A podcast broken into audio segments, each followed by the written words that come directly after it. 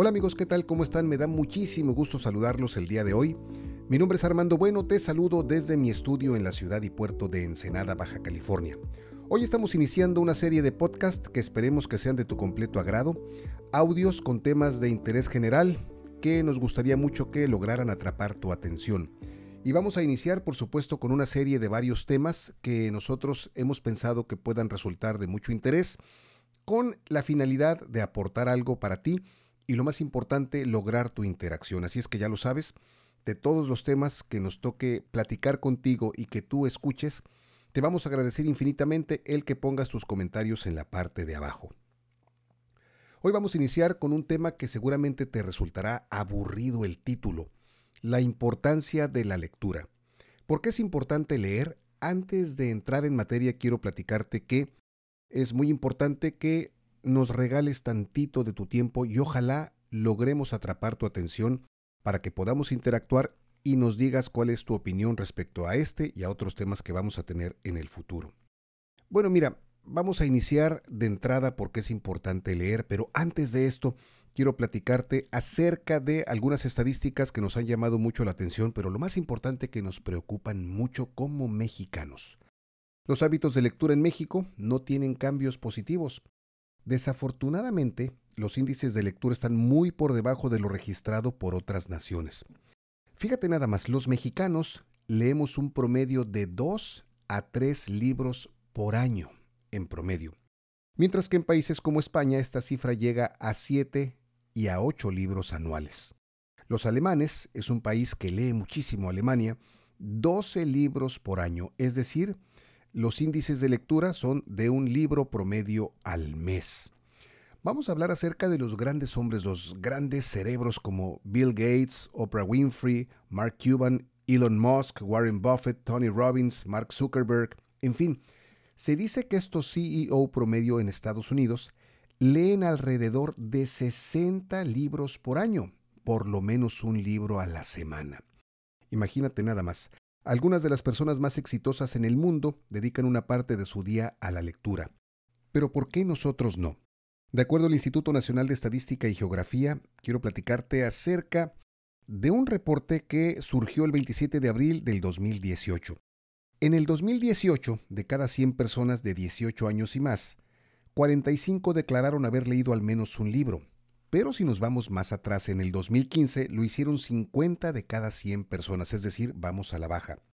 En promedio, la proporción de hombres lectores es mayor comparado con las mujeres. Los hombres representan el 80.1% y las mujeres el 73.1%. En cuanto a los libros, lo que más se leyó fue literatura, seguida de libros de texto, uso universitario y materias o profesiones en particular. En tercer lugar, los de autoayuda, superación personal, y por supuesto los de religión. Es un tema realmente sensible. Ojalá y pudiéramos incrementar los hábitos de lectura en nuestro país. Y te quiero platicar algunas razones documentadas que yo comparto, por supuesto, en lo personal, y quiero conocer también tus puntos de vista de por qué es importante leer. En primer lugar, porque aumenta nuestra curiosidad y conocimiento. Cuando tú tienes algún trabajo en particular o estás desarrollando algún oficio, yo creo que es importante que te empieces a documentar sobre el mismo y logres tener libros que hablen acerca de tu profesión para que te ayuden a prepararte mejor. Por supuesto, te mantiene informado, se despierta la imaginación, alimenta la inspiración y hace que surjan ideas. La lectura te permite conectar y ponerte en la piel de otras personas y personajes. ¿Cuántas veces no hemos estado emocionados o enojados, tristes, asustados, etcétera? Cuando estamos leyendo alguna novela de terror o de suspenso. Además, por cuestiones de salud, leer ejercita tu cerebro, despierta vías neuronales, activa la memoria, etc. Además, leer nos hace recordar, conocer y aprender. Nos mantiene ocupados, entretenidos y distraídos. Independientemente del trabajo que tengas o del estrés que manejes, Leer permite que te desconectes y que te puedas evadir unos instantes del mundo a través del fabuloso ritual de la lectura. Te permite conocer, descubrir, explorar mejor este mundo de la lectura. Nos permite conocernos mejor a nosotros mismos y hace que podamos compartir, recomendar las lecturas, noticias, libros, te empiezas a llenar de otras amistades también. Ayuda además a la comprensión de textos, mejora la gramática, el vocabulario y la escritura. Otra cosa importante que es que te ayuda en la cuestión de la comunicación porque te facilita muchísimo al aprender nuevo vocabulario, nuevas maneras de expresarte, el que tú puedas interactuar con personas de distintos niveles. Y hace que podamos sentirnos muy activos y que podamos concentrarnos. Permite la relajación, el descanso e incluso es capaz de reducir el estrés. Y te hablo a título personal, yo creo que es tiempo de empezar a tener hábitos de calidad, que nos fomentemos la costumbre de tener lectura. Puede ser de la manera en que tú te lo plantees. Mira, por ejemplo, puedes dedicarle 15 minutos al día, 15 minutos cada tercer día, o por lo menos que vayas en una meta de libros, un libro al mes, un libro cada 15 días, un libro bimestral, etc. Lo importante es que tengamos el hábito y la costumbre de leer, lo cual es maravilloso. Hay muchas maneras de hacerlo, crea un ritual alrededor de esta actividad. Búscate tu espacio, tu tiempo, tu momento, puede ser en tu casa, en un café lejano, en un parque, en la playa, dependiendo en la ciudad que vivas, pero eso sí, que este ritual sea constante y que te ayude por dentro y que te empiece a alimentar.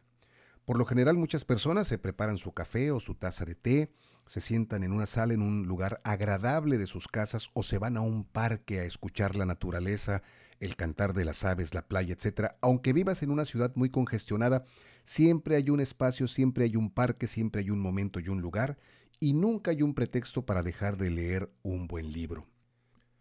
Y así es como cerramos esta primera emisión de este podcast número uno. Muchísimas gracias por habernos acompañado, sobre todo si lo escuchaste de principio a fin, te agradecemos infinitamente tu atención y lo más importante, que deseamos escuchar y leer tus comentarios. En la parte de abajo déjanos tu opinión, ¿por qué piensas tú que en México no se lee tanto? ¿Qué pudiéramos hacer para leer más libros en México?